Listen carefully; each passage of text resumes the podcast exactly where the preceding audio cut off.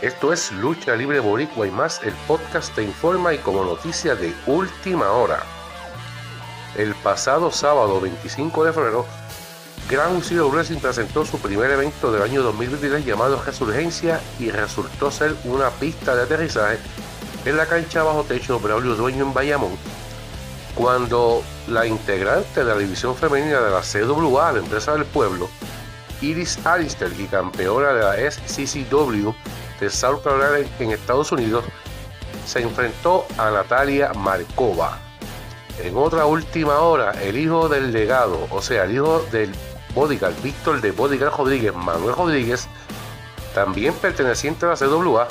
también hizo su debut, su llegada a la empresa Ground Zero Wrestling. Por otra parte, la guerrera amazona regresa a lo que fue su casa, regresa a su casa WWC, quienes se presentan el 11 de marzo en el Palacio de Recreación y Deporte después de tantos años de Mayagüez no ver lucha libre profesional. Pendientes a las plataformas sociales para mucha más información.